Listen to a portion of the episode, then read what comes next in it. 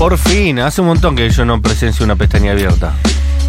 Sí, está la pestaña abierta hace semanas. Sí. Está ahí, está en el ahí abierta navegador, hace semanas. Y no eh, se cierra. No se cierra. eh, Está ahí. Nunca se cierra. Esta pestaña eh, es pestaña eh, slash suplemento porque es una recomendación audiovisual, pero también, también tiene su parte de pestaña. Yo había abierto una pestaña hacía tiempo que hablaba sobre el estreno del documental de René Guita en Netflix. Sí. Sí, gran pestaña. Lo que siento por René Guita eh, no me cabe en el corazón. Lo que siento por René Guita. Lo amo. Lo amo muchísimo. Así que yo venía Hashtag viendo amarlo. amarlo 100%. Hashtag todo lo que está bien. todo lo que está bien 100%. eh, y yo venía viendo, porque bueno, es una producción colombiana, no sé qué, que iban a estrenar el documental. Y lo estrenaron ayer, el documental está en Netflix, cuenta la vida de René Guita.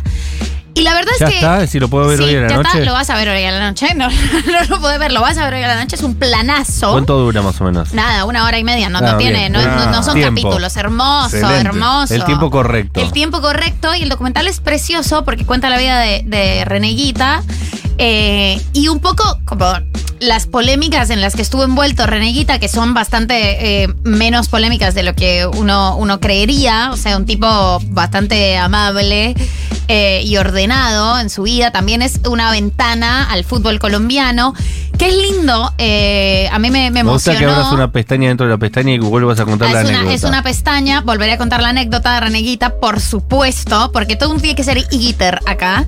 Eh, y, y también es como una, una ojeada al fútbol colombiano, a la historia del fútbol El colombiano. mejor fútbol colombiano. mejor. El mejor fútbol colombiano, y es una linda historia porque es cierto que nosotros no hemos sido grandes campeones, pero han sido eh, equipos de buenos jugadores. Nos han Ah, ganado 5-0 acá en Argentina. Sí, eso estuvo. Reneguita estaba preso en ese momento, eso sale en, en el, en el documental y es muy interesante por qué ¿No está jugó preso. ese día? No, él no jugó ese día. Qué loco. Y él estaba preso, él lo meten preso porque él es intermediario en un secuestro de una niña de 13 años. Era obviamente 1991 en Colombia, lo que era picantísimo.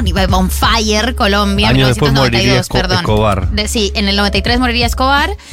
Eh, y a él le piden, como él es un tipo que todo el mundo quiere, Reneguita, que se vuelve obviamente un, un- símbolo, porque es un arquero muy vistoso. Reneguita además antes era delantero. Entonces él inaugura una ley en la FIFA, que es la ley Guita, que dice que los arqueros también pueden jugar y pueden salir al campo. Porque Guita tenía eso, tenía esa maña, ¿no? Y hacía el escorpión. Hizo el escorpión, pero En además eh, era un jugador, jugador. Aquí sí que aplica la teoría de Luquita Rodríguez, muy Era, el- inconsistente. Era la más teoría de las teorías. ejemplar de la teoría. O era increíble o era un desastre, eh, porque bueno, hacía 100%. eso, que, que era muy vistoso, era muy arregado, salía obviamente, a- en uno llega Sí, al amigo. área de- del, del- del equipo contrario y eso te sale bien, pero si te sale mal, te Si sale te sale mal, te muy un mal. gol. De hecho, le salió mal en un Le mundial. salió mal en un mundial, exacto, contra Camerún, eh, con el jugador, eh, que era el jugador más longevo. Josh Wea, si no me Mm, equivoco. Ah, no, no, tenés no. razón. Mila. Mila. Eh, Josh Mia, eh, Mila era. Sí, creo que sí. Es Mila, pero no, no me acuerdo cómo se llama.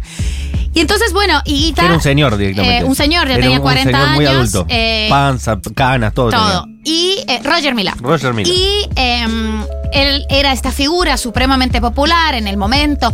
En un momento lo había invitado a jugar Pablo Escobar a la catedral eh, y él va a jugar al fútbol eh, con Pablo Obvio. Escobar en la catedral. Pero además, ¿qué le, pero, chico, ¿qué le decís a Pablo Escobar? No estoy ocupado. No, tengo, tengo cosas que hacer. Eh, Tengo cosas que hacer. Acá tengo, acá tengo a tu hija, René. Eh, Voy. Quiero jugar al fútbol, ok. Era Voy. como tampoco era tan fácil decir Sí. que no. Sorry, estoy en una. Y entonces, claro, no, Pablo, estoy en una, era difícil. eh. Entonces, en eso, él empieza a ser como este personaje polémico. Hay que decir que Pablo Escobar había sido eh, dueño del Atlético Nacional en un momento, como es, es una cuestión que no estaba absoluta, no estaba para nada escindido del fútbol unos años antes, y viene del Atlético Nacional.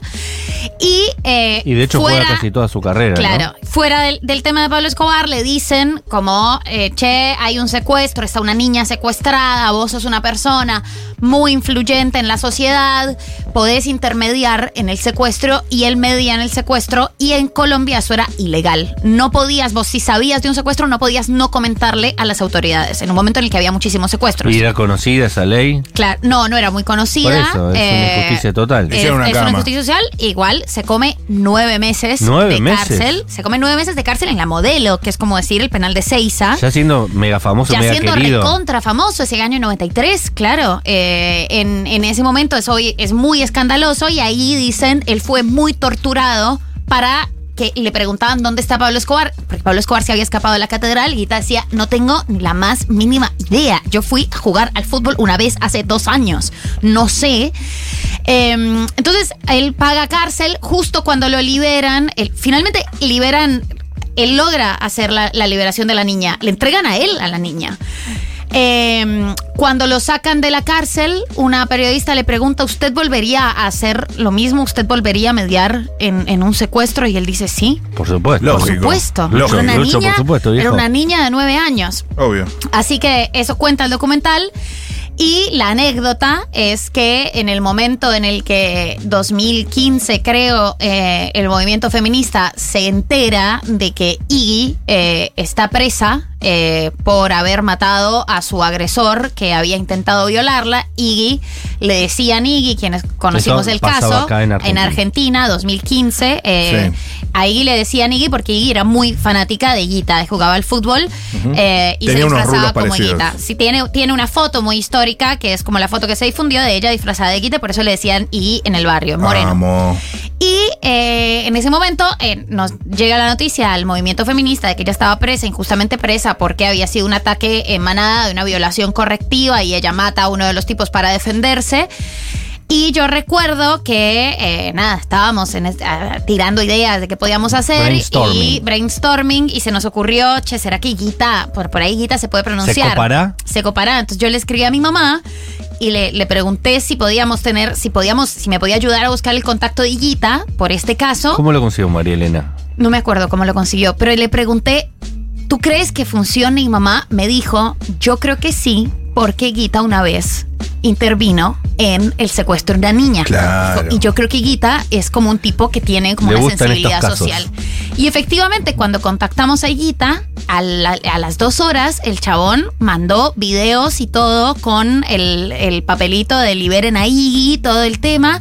Y eso fue lo que le dio al caso mucha cobertura internacional. Obviamente eh, fue, por supuesto, un producto de la movilización feminista, pero ayudó bastante. No solo internacional, también en Argentina. En Sí, Argentina total. también, y ayudó mucho eso que hizo Higuita. Finalmente a Iggy la liberan. Producto de la Eh, movilización feminista y de María Elena Vélez. Y de María Elena Vélez. Sí. Eh, Y hay un audio donde se lo muestra súper eh, al tanto de él las palabras estaba, que tiene pero que no, decir. hay un momento en el que, claro, cuando la noticia se empieza a divulgar, lo llaman de Telam. Y Ah, él eh, siempre me dijo María Victoria.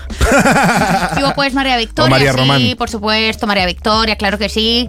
Y el caso no era fácil porque Iggy sí había matado a un chabón. Claro. Eh, obviamente era su Estaba agresor, presa. pero era un caso, además, ella era una lesbiana, pobre, era una situación. eh, y en un momento lo contactan de Telam. Y él me escribe muy temprano, yo no me había levantado y me escribe María Victoria, me están escribiendo los medios argentinos para que hable de esto. Yo ya le había pasado las notas de, de ¿cómo se llamaba el medio que tenía eh, de Infojus? Infojus. Infojus y, y demás que había seguido, y de Cosecha Roja, le había mandado todas las crónicas, por supuesto con perspectiva de género. Y cuando yo me levanté, ya estaba la entrevista, o sea, Guita ya había dado una entrevista. Y yo dije, la concha de mi madre, ¿qué habrá dicho? Boludo. Dijo Eh, todo bien. Pero perfecto, el nivel de, a mí me parece que aquí hay una injusticia, o sea, Higuita mejor que mm, el Poder Judicial argentino. Después mandó un audio eh, como feliz por la noticia y después se puso en contacto con Iggy, porque Iggy lo contactó cuando estuvo, cuando, cuando la liberaron eh, y tuvieron un, un intercambio, así que fue algo muy feliz y ver el documental eh, me alegró mucho. ¿Está eh, esta historia en el No, documental? no está en el documental. Ah. ¿Sabes que no hay entrevistas internacionales? Oh. Eso me, porque habría sido lindo entrevistas internacionales. Si quiero esta historia. Y un más cameo de. María del Mar contando la historia. Yo me muero, me muero porque desde ese momento yo dije, qué tipazo. Y después de ver el documental es, qué tipazo por 10 mil. O sea, es un tipazo. El documental es ¿Cómo se muy llama? bonito. Higuita, Bien. Vale la ¿cómo pena que lo vean. ¿Y para qué le vas a poner otro nombre? recomendado. Esta era la pestaña.